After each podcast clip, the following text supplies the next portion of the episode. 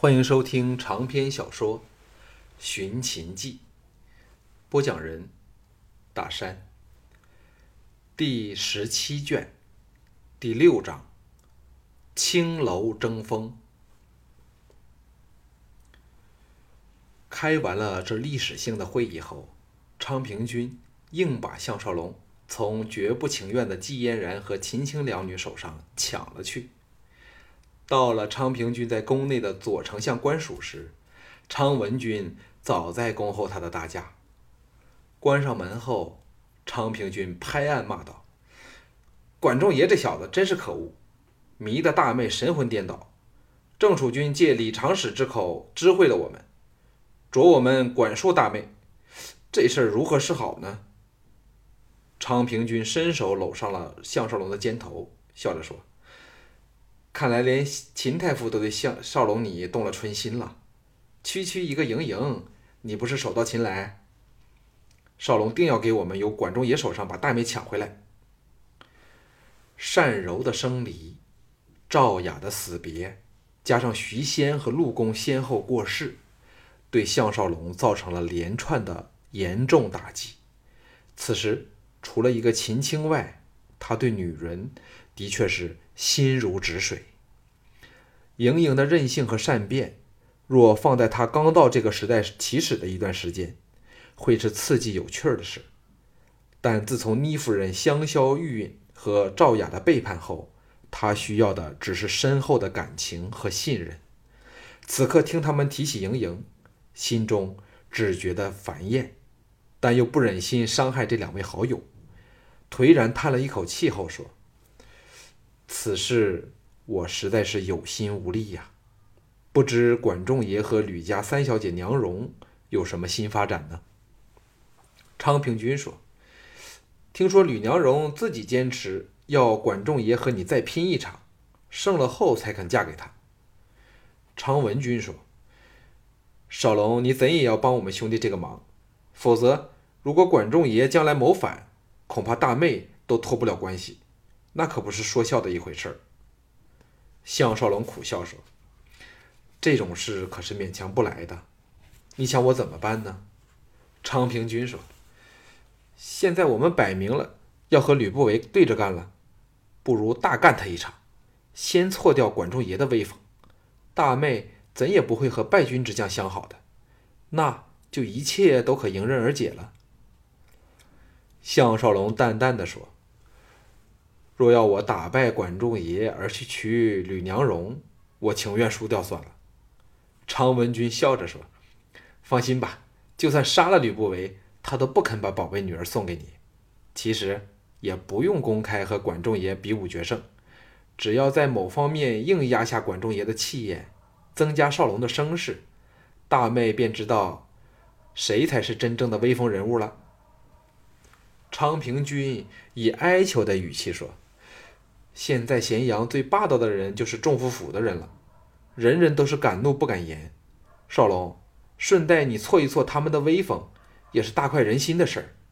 事实上，我们这批人无不等待你回来为我们出一口气的。”项少龙勉励地振起精神，想了想，苦笑说：“好吧，今晚你们给我在醉风楼订个酒席，指明了要单美美和归燕两个人陪酒，我们就去大闹他娘的一场，顺便讨回我应得的飞龙枪好了。”两个人大喜，忙去安排一切。项少龙趁机脱身回府。问起周良，才知道他去了找心中的鹰王，尚未回来。算算日子，这家伙去了足有半年，担心起来，找了周威来问话。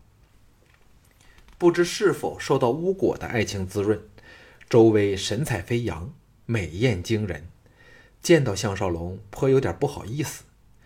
项少龙嘱他坐好后，问道：“周良兄为何去了这么久呢？”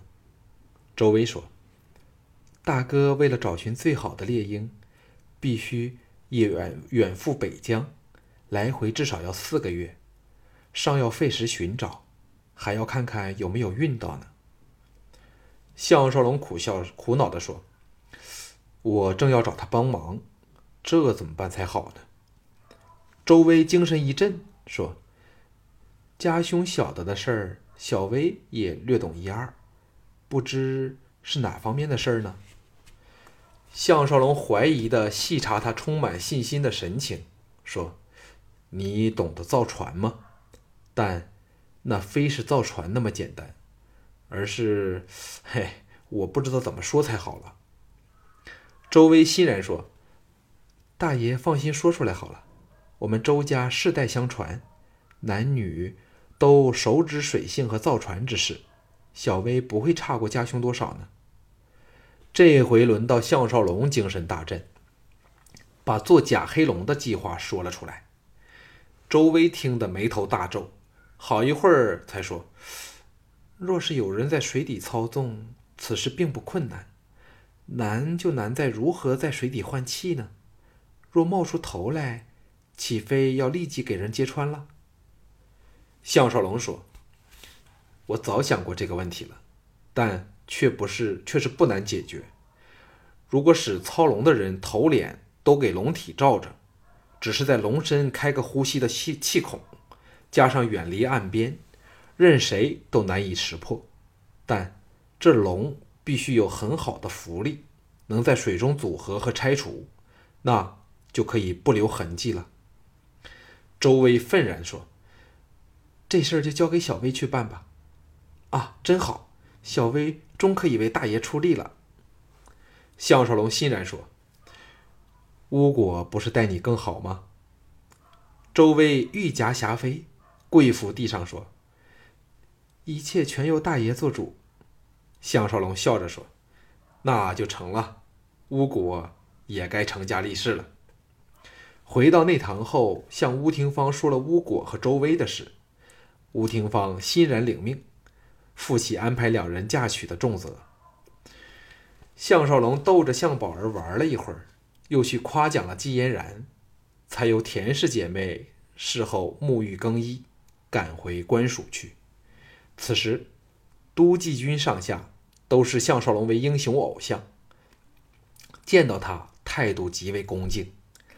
到了办公卫署，却见不到京俊。藤毅说：“小俊去了找陆丹儿。”哦，差点忘了，小俊央我求你为他说亲。金趟看来他是非常认真嘞。项少龙喜说：“只要陆丹儿不反对，一切都应没有问题。不过，最好由王玲提亲，比由我去说更是适合。”藤毅说。陆丹儿现在看小俊爱的疯了，怎么会有问题？但我认为最好由你和王玲一起去向陆丹儿的父母说，那才是给足了女家的脸子。项少龙坐了下来，点头答应了。藤毅说：“我给赵大他们安排了邮差，昌平君已经批了下来。幸好是他当左丞相，否则恐怕没有一件事是可以顺利获准的。”项少龙笑着说：“我们还有更厉害的手段，消去吕不韦的权威。”接着，把贾龙的事儿说了出来。藤毅赞叹道：“这一招比硬捅吕不韦几刀更厉害呀！自吕不韦悬金弑门，我便担心他会公然谋反。此事一早不宜迟，你打算何时进行？”项少龙说。一旦黑龙的事儿解决后，立刻择日进行。看来都是春季时最适合，所以定要在这两个月内炮制一条黑龙出来。藤毅说：“都尉控制在管仲爷手上，始终不大妥当，最好能把他给扫了下来。听小俊说，众父府的人越来越霸道了，不时有欺压良民的事儿。管仲爷当然是包庇他们。”想想就叫人气愤。项少龙想起以前在二十一世纪闹事打架的日子，笑着说：“他们硬吗？我们就比他们更硬。今晚二哥有没有兴趣陪我到醉风楼闹事儿呢？”藤毅哈哈大笑，欣然说：“我正手痒得很，这半年来我比你勤快多了，正要找管仲爷来试剑，只怕他做缩头乌龟吧。”项少龙一看天色，说：“一个时辰后，我们在醉风楼见面。现在，我想要找蒙骜谈谈心事，只要他能令他对吕不韦生出半点怀疑之心，我便算成功了。”遣退了下人后，蒙骜定神看了项少龙一会儿，叹道：“若项大人是来说仲父的不是，最好免了。”顿了一顿，眼中射出了歉然神色，淡淡的说：“我蒙骜本是齐人，昭王时入秦，一直受秦人的排挤，受尽了辛酸悲苦。到仲父主事，才有出头之日。仲父可说待我恩重如山。他纵有百般不是。”且就算要了我父子三人之命，我蒙骜也绝不会皱上半下眉头。若非念在少龙曾舍命保着五儿和田儿，我今天绝不肯让你跨入我将军府的门槛。但也是最后一次了。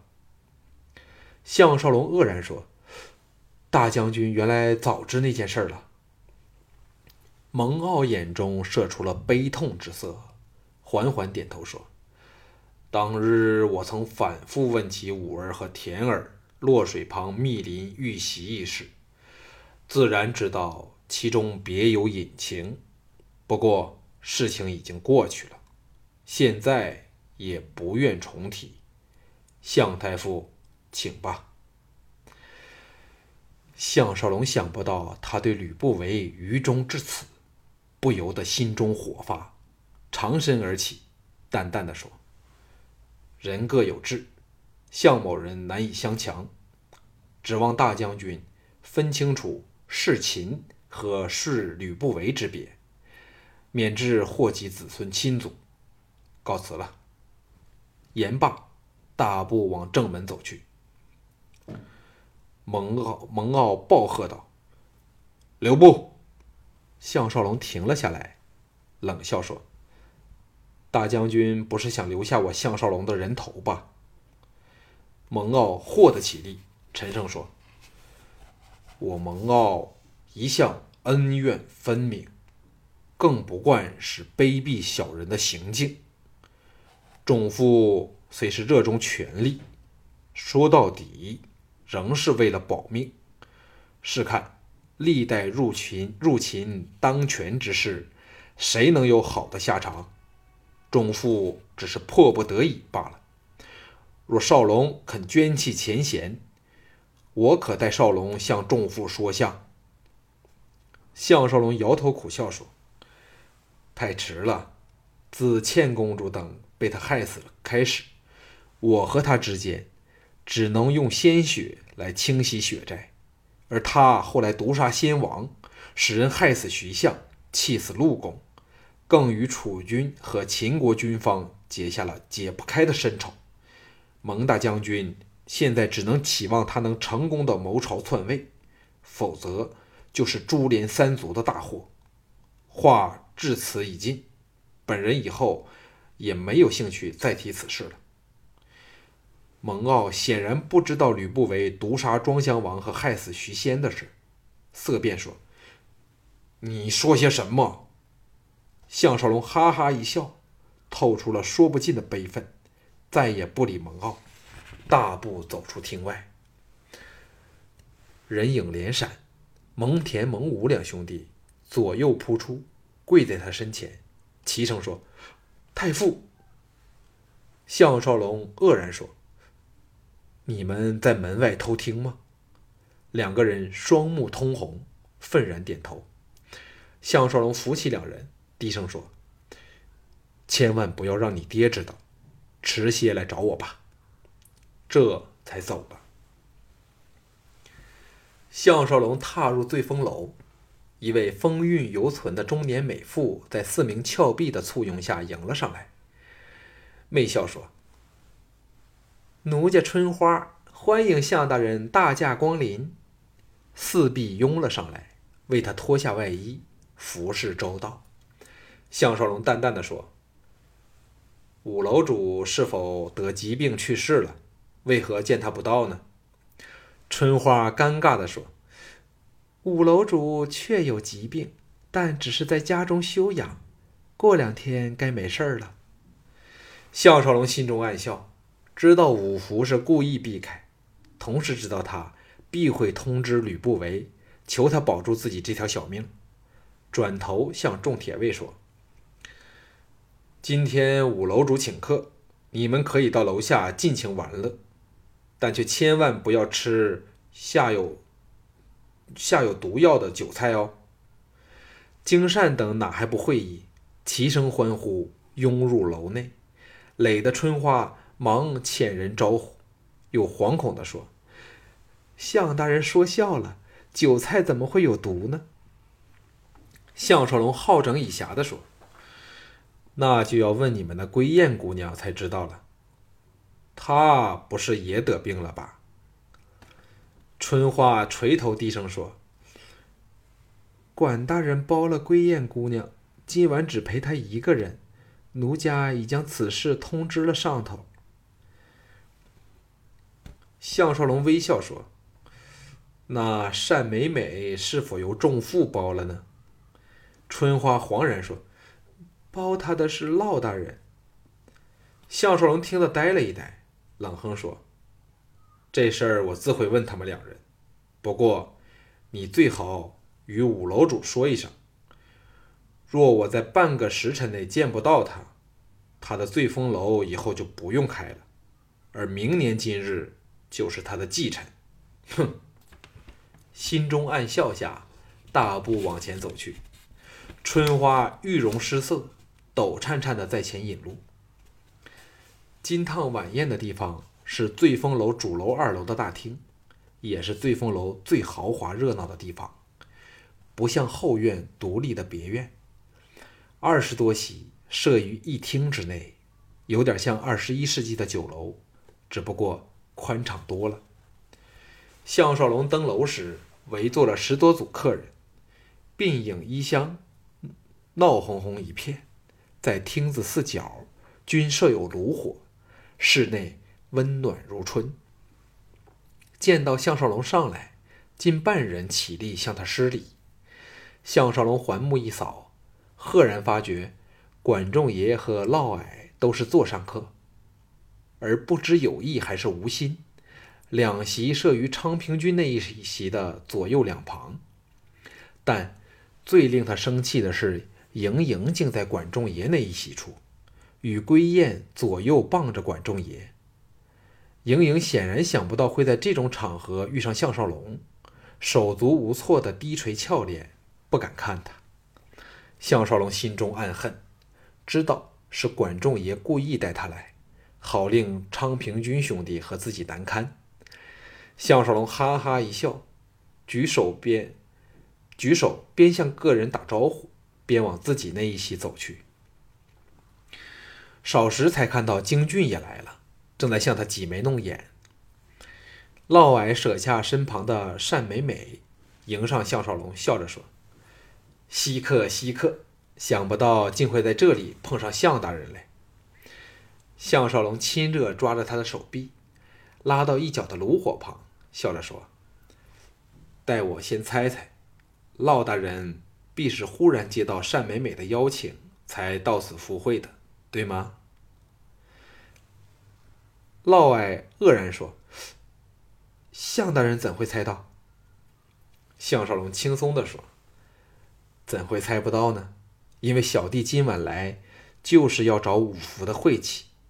单美美和归雁都脱不了关系，自是要找人来护花了。假若我和嫪大人公然冲突，就正中隐身单美美幕后的吕不韦的下怀了。嫪毐大人明白了吗？嫪毐发了一会儿怔后，咬牙切齿地说：“美美的臭婆娘竟敢玩我，我定要她好看。”项少龙拍了拍他肩头，说：“切勿动气，只要嫪大人明白就成了。我今晚就看在骆大人脸上，暂不与单美美计较。大人放怀喝酒吧。”嫪毐感激的点了点头，各自回席。经过嫪毐那一席时，单美美琴手低垂，眼角都不敢瞧他。同席的还有几个看来是刚加入嫪毐阵营的幕僚、食客一类的人物，人人拥美而坐，见到项少龙态度都非常恭敬。其他姑娘对他更是媚眼乱飞。项少龙停了下来。一一与个人打过招呼，含笑说：“不见半年，原来每每忘掉了我嘞。”嫪毐此时一脸不快之色，席地坐回单美美之旁，冷声说：“美美就是这事儿不好，记性差透了，所以无论对她做过什么好事儿，她转眼就忘掉了。”这么一说，项少龙立知嫪毐不快的原因了。主要是因为单美美把和吕不韦相好的事儿瞒着他。单美美娇躯轻颤，抬起俏脸，凄惶的看了项少龙一眼后说：“项大人大人有大量，不要和我这等小女子计较，美美真是感激不尽了。”项少龙虽明知他在演戏，但仍难以明着去欺压他，潇洒一笑。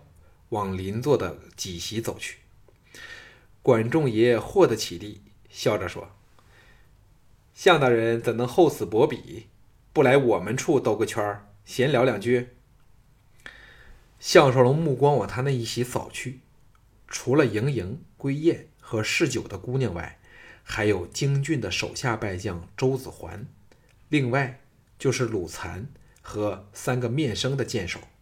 应该是吕不韦这半年来招揽回来的新鲜血液。只观他们气定神闲的态度和彪悍的身形，便知道是高手无疑。盈盈的头垂得更低了，反而归雁泛起了迷人的笑容，一点都不似曾向他下过毒手的样子。项少龙和藤毅打了个眼色，来到管仲席、管仲爷那一席处，男的都站了起来，朝他施礼。管仲爷笑着说：“让我为向大人引荐三位来自各地的著名剑手。这位是许商，来自楚国的上蔡，有当地第一剑手之称。上蔡乃是楚国西北的军事要塞，能在这种地方称雄，便绝不简单。”项少龙不由。留心打量了这年在二十许间，生得颇为轩昂英俊的年轻剑手几眼。许商抱拳说：“项统领威名闻之久矣，有机会定要请项统领指点一二。”另一位矮壮结实、浑身杀气的粗汉，声如洪钟的施礼说：“本人连角，乃魏国人。”项少龙淡淡的说：“那就是管大人的同乡了。”连角的眼中掠过了森寒的杀意，冷冷的说：“连晋就是本人族弟。”管仲爷爷插入说：“项大人切勿误会，连角虽是连晋族兄，但对项大人击败连晋，却只有尊敬之心。”项少龙眼中寒芒一闪，扫了连角一眼，没有说话。剩下那貌如猿猴、身形高瘦的人，三人中属他最是沉着。只听他冷漠地说：“在下赵普，本是齐人，曾在魏国信陵君门下当差，那是项大人到大梁之后的事了。”归雁笑着说：“项大人为何不坐下再谈呢？”好让归雁有向大人敬酒的荣幸嘞。项少龙哈哈笑道：“归雁姑娘说笑了。所谓前事不忘，后事之师，在下怎敢造次啊？”转向管仲爷说：“管大人的时间拿捏的真好，一直到在下今晚要踏足醉风楼，立把归燕姑娘包了下来。不过，我看管兄最好是拥美归家，藏于私房，那小弟就真的争不过你了。以管仲爷的深沉，归燕的演技，听到项少龙这么充满威吓味道的话，也不禁色变。盈盈这时才察察觉到项少龙和管仲爷归燕之间的火药味儿，娇躯巨颤，扬起俏脸往项少龙望来。项少龙含笑说：“盈小姐你好。”盈盈秀目射出了惶然之色，香唇微颤，却是欲语无言。项少龙哪有兴趣理他，向管仲爷笑着说。为何不见娘荣小姐陪在管兄之旁啊？回来后尚未有机会向三小姐请安问好，唯有唯有请管兄代劳了。哈哈一笑，不理盈盈。管仲爷和归燕的脸色变得多么难看，径自返回昌平君那一席去了。